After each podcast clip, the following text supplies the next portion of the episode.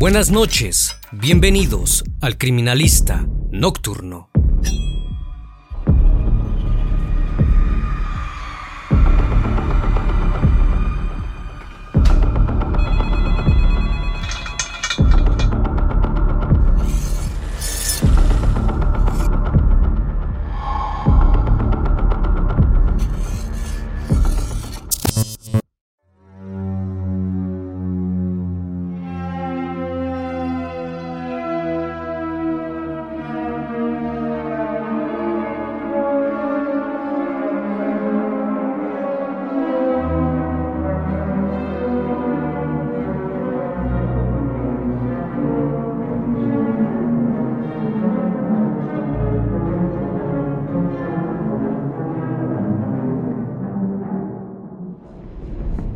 Naucalpan, Estado de México, año 2016. Naucalpan de Juárez es uno de los 125 municipios que integran el Estado de México, considerado el más industrializado del estado, pero también es uno de los más inseguros, seguido de Ecatepec. El siguiente caso tiene origen en este lugar, el día 22 de septiembre de 2016. Aquel jueves por la tarde, personal del gimnasio para damas llamado Curvis ubicado en la avenida Adolfo López Mateos número 24, Colonia Jardines de San Mateo en Naucalpan de Juárez, Estado de México. Llamó a la madre de la joven Karen Esquivel. Eran las 5.30 de la tarde cuando la señora Rebeca Espinosa de los Monteros recibió una llamada del gimnasio Curvis para informarle que Karen no se había presentado a trabajar. La chica era instructora de aquel gimnasio y tenía que entrar a las 4, pero aquel día en particular no llegó. Inmediatamente, su mamá se dio a la tarea de localizarla. Le llamó infinidad de veces, pero no contestaba. Llamó a algunos conocidos para saber si estaba con alguien y al no lograr tener contacto con ella, a eso de las 11 de la noche, se dirigió al Ministerio Público de Naucalpan, en el Estado de México, para reportar a las autoridades la desaparición de su hija, quienes sugirieron que quizás se había escapado con su novio. Una vez levantada la denuncia ante las autoridades, familiares de Karen, amigos y amigas junto con sus madres, iniciaron una búsqueda exhaustiva por todos los posibles lugares por donde Karen pudo haber caminado. Su investigación los llevó a conseguir videos de diversos negocios hay por la ruta que recorrió esta joven. A eso de las 3.20 de la tarde, fue vista en las farmacias San Pablo, ubicada en Avenida Lomas Verdes, esquina con Avenida Adolfo López Mateos, mientras se dirigía a su trabajo. Gracias a los videos proporcionados por los vecinos, se determinó que la joven seguía con vida hasta las 3.53 horas, a escasos metros del gimnasio, en donde se le ve caminando sola al lugar donde laboraba, y desde entonces se desconocía su paradero. La chica había acudido a la Universidad Unitec, en el campus de Atizapán donde estudiaba. Posteriormente se dirigiría a tramitar un certificado médico y se trasladaría a su trabajo como habitualmente lo hacía. Sin embargo, nunca lo hizo, o al menos nadie la vio entrar. Aquí es donde ocurre la interrogante. ¿Qué pasó en ese corto trayecto de donde fue vista por última vez hacia su lugar de trabajo? Estas pruebas, en conjunto con los videos de las cámaras del C4, constatan que Karen se encontraba viva a unos metros de su destino y a escasos minutos de ingresar al gimnasio Curvis. Hasta este punto, aún no se tenía ningún indicio de la joven y las investigaciones del caso recién empezaban. El 25 de septiembre de ese año, Leticia y Pablo, una pareja residente de la colonia El Tejocote en Naucalpan, llamaron a la policía municipal al detectar un fuerte olor fétido en uno de los cuartos que tenían en arrendamiento en la colonia citada. Al arribar al domicilio, en la calle Presa Necaxa número 6 fueron halladas dos maletas, una en color gris y la otra en azul. En ambas había manchas de sangre y un olor a putrefacción invadía el lugar. Fue entonces que los elementos de seguridad pública pidieron auxilio al Ministerio Público y a servicios periciales, pues temían que se tratase de algún hecho criminal. Cuando los agentes llegaron encontraron dos cuerpos en descomposición, perfectamente acomodados en las maletas. Los arrendatarios dijeron a las autoridades que un hombre rentó el cuarto y abandonó las maletas en el lugar, pero al percatarse del olor fétido, decidieron contactar a la policía. El sujeto fue identificado mediante los documentos de la renta del cuarto como Fernando González García, de 38 años de edad.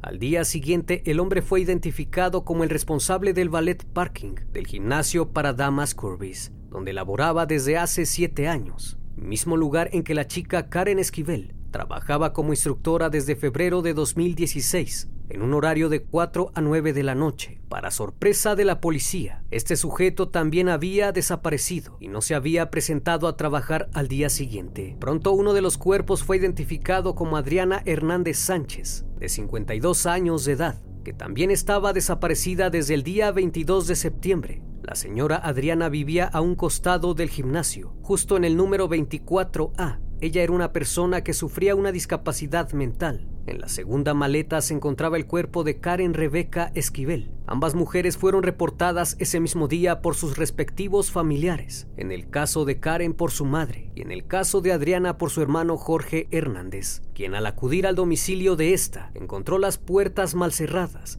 y manchas de sangre en la cocina y en uno de los cuartos. Los primeros peritajes indicaron que ninguna de las víctimas había sido atacada íntimamente, la causa del deceso para Karen había sido la asfixia y el de Adriana por un fuerte golpe en la cabeza. Lo que todos inicialmente se preguntaron fue por qué una chica de 19 años coincide con la desaparición y el asesinato de una mujer de 52 años que no era su familiar.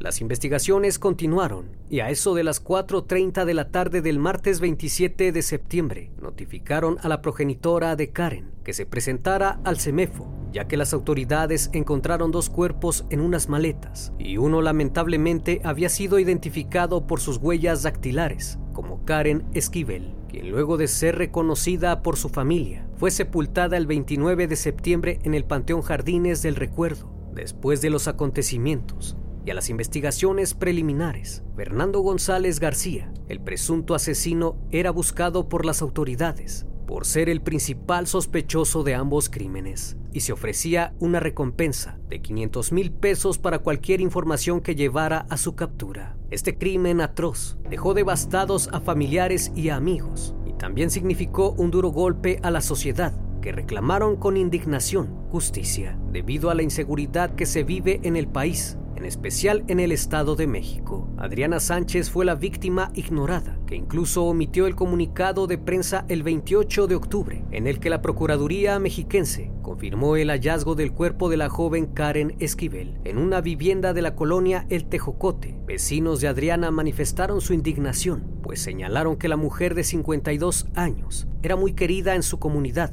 por su inocencia y su amabilidad. Ella también trabajaba por las tardes en una tienda cercana a su casa y ese 22 de septiembre ya no fue a laborar. Por esa razón sus conocidos se percataron de su desaparición. Los días posteriores las autoridades dieron a conocer que Karen mostraba huellas de abuso, a pesar de que en un principio habían informado que no presentaba estos signos. Además, ambas mujeres tenían múltiples golpes en diversas partes del cuerpo sin mencionar el traumatismo cráneoencefálico de Adriana, por lo que surgieron dos hipótesis de lo que pudo haber ocurrido. La primera hipótesis fue que el sujeto posiblemente había querido abusar de Karen, como se resistía al ataque la asfixió y abusó de ella. Mientras lo hacía, la señora Adriana que vivía a un lado presenciaba el suceso al querer ayudar a la joven salió a hacerle frente, pero fue sometida inmediatamente por el sospechoso, quien la privó de la vida dándole un fuerte golpe en la cabeza. La segunda hipótesis indicaba que mientras Karen estaba llegando al gimnasio, observó a Fernando discutir y golpear a Adriana. Entonces la chica intervino para tratar de defender a la mujer. Sin embargo, no lo logró, ya que fue privada de la respiración y no pudo hacer nada. Finalmente, fue víctima de abuso por parte del sujeto. Luego del testimonio de algunos vecinos, los investigadores empezaron a cuestionarse si el hombre habría actuado solo o tal vez tenía un cómplice, pues dos vecinas de la colonia El Tejocote aseguraron que el día en que el agresor acudió a dejar las maletas al domicilio, vieron en compañía de otro sujeto que llevaba una camioneta tipo pick-up en color verde, donde transportaba las maletas. Ese mismo día, se pudo establecer que Fernando acudió a trabajar por la tarde, pero al día siguiente no se presentó. Cuatro meses después de la búsqueda, el 2 de febrero de 2017, fue detenido en la ciudad de Irapuato, Guanajuato, Fernando González, señalado como presunto responsable de dos asesinatos la Policía de Investigación del Estado de México arribaron a la ciudad luego de que se recibiera un reporte de una persona anónima que informó haber visto al sujeto trabajando en un autolavado en el Boulevard Mariano García, en las inmediaciones de la colonia del Valle. Posterior a su detención fue ingresado al Centro Preventivo y de Readaptación Social de Tlanepantla, donde quedó a disposición de la autoridad judicial. Fernando apeló su derecho a no declarar, ni siquiera cuando la jueza le preguntó si tenía algo que decir al ser vinculado a proceso el detenido permaneció en silencio todo el tiempo, con la mirada hacia el piso, sin aceptar su culpabilidad y asegurando que él era inocente. Ahora los investigadores tenían que probar cuál era el móvil de los crímenes y si fue este sujeto el que actuó solo o en complicidad. Además tendrían que esclarecer el por qué. Había manchas hemáticas de Karen en la habitación y almohada de Andrea. ¿Acaso la joven entró voluntariamente a la casa o tras la agresión fue llevada hasta ahí. Lo extraño es que ni los clientes, ni los empleados, ni los vecinos del lugar se percataron de nada. Cinco días después, el martes 7 de febrero de 2017, el juez dictó auto de vinculación a proceso en contra de Fernando González García, toda vez que la Fiscalía General de Justicia del Estado de México presentó la investigación realizada que incluye testimonios de familiares, amigos, vecinos y compañeros de trabajo del gimnasio, así como peritajes médicos y pruebas recabadas, que son determinantes para que se iniciara el proceso legal. Cuando el sujeto vio que los investigadores tenían todo lo necesario para inculparlo de ambos crímenes, no le quedó más remedio que confesar. Parte fundamental en el caso fue el testimonio de su medio hermano, el cual dijo que aquel fatídico día Fernando le llamó para pedirle ayuda, porque supuestamente había cometido un error pues había abusado de una compañera de trabajo y la había asesinado. Y no solo eso, sino que a otra mujer más. Según el testimonio del imputado, los hechos ocurrieron así. Eran las 3.58 de la tarde del jueves 22 de septiembre del 2016, cuando Karen Rebeca llegó al gimnasio Kirby's. En ese momento la joven sorprendió a Fernando González drogándose y lo amenazó con acusarlo con los dueños del lugar pues en varias ocasiones lo había visto haciendo lo mismo. En esos momentos el sujeto se molestó y la tomó por el cuello, hasta que la dejó inconsciente y cayó al suelo. También logró darle dos puñaladas con una navaja de bolsillo que tenía. Mientras todo esto ocurría, desde el balcón de la casa de a un costado, Adriana de 52 años presenciaba la agresión y le reclamó al hombre. Seguido de eso, Fernando llevó a Karen al domicilio de Adriana, quien abrió su puerta para confrontar al sujeto, pero la mujer fue sorprendida a golpes y fue llevada a la cocina para ser asfixiada, aquel hombre no pudo con ella, por lo que también la apuñaló y como vio que aún se defendía, tomó la tapa del baño y la golpeó en la nuca en dos ocasiones. Puntualizó que después de atacar a Adriana en la cocina de su casa, quien falleció por traumatismo cráneoencefálico, subió a una de las recámaras y tomó una cobija para envolver a la mujer. Después se dirigió al dormitorio y abusó de Karen, quien increíblemente aún tenía funciones vitales. Una vez concluido el acto, tomó un calcetín y la comenzó a estrangular. Después de los hechos, a eso de las 5.30 de la tarde, el atacante llamó a su medio hermano y le confesó que había cometido un error y le contó lo sucedido. Finalmente el asesino guardó los cuerpos en dos maletas diferentes y salió del lugar. Minutos más tarde, llamó a un conocido y le pidió ayuda para transportar unas maletas desde la colonia San Mateo a la colonia El Tejocote. A las 8.30 Fernando sacó las maletas y las subió a la camioneta de su conocido, quien no supo qué era lo que había al interior. Una vez que llegó al cuarto que había rentado, dejó las maletas y se fue al día siguiente, tomó un autobús y huyó hacia Querétaro, donde solo estuvo un par de días. Después tomó rumbo a Irapuato, Guanajuato,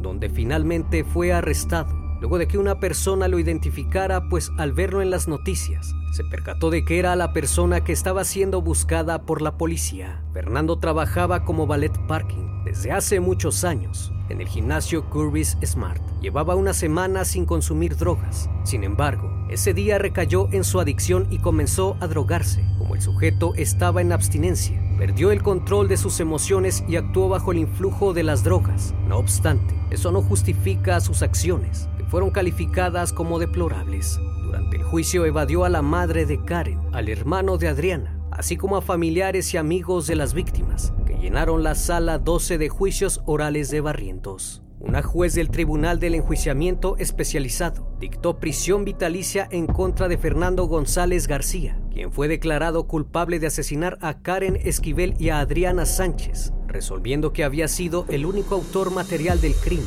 su agravante de feminicidio. Además, debería cubrir los daños materiales y morales ocasionados a la familia de las víctimas. Karen Rebeca Esquivel Espinosa de los Monteros era una joven amante de los deportes desde pequeña. Estaba llena de sueños y metas por cumplir. Era una excelente estudiante que llevaba un promedio de 9.5 en la universidad donde estudiaba.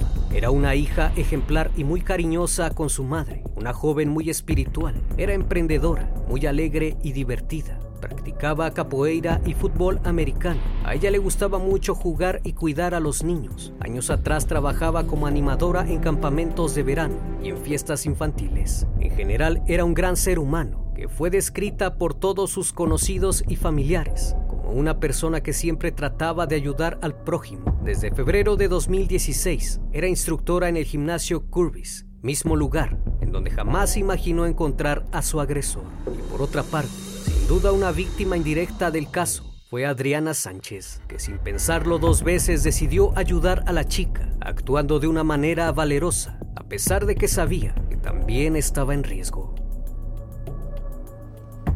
Como cada noche, estimado público, agradezco su compañía. Si aún no estás suscrito, te invito a que lo hagas y seas parte de esta gran comunidad. Cada semana son presentados casos impactantes y devastadores si bien no nos dejan un buen sabor de boca, nos ayudan a prevenir y a estar más alertas en todo momento. Esto es El Criminalista Nocturno. Hasta la próxima emisión. Buenas noches.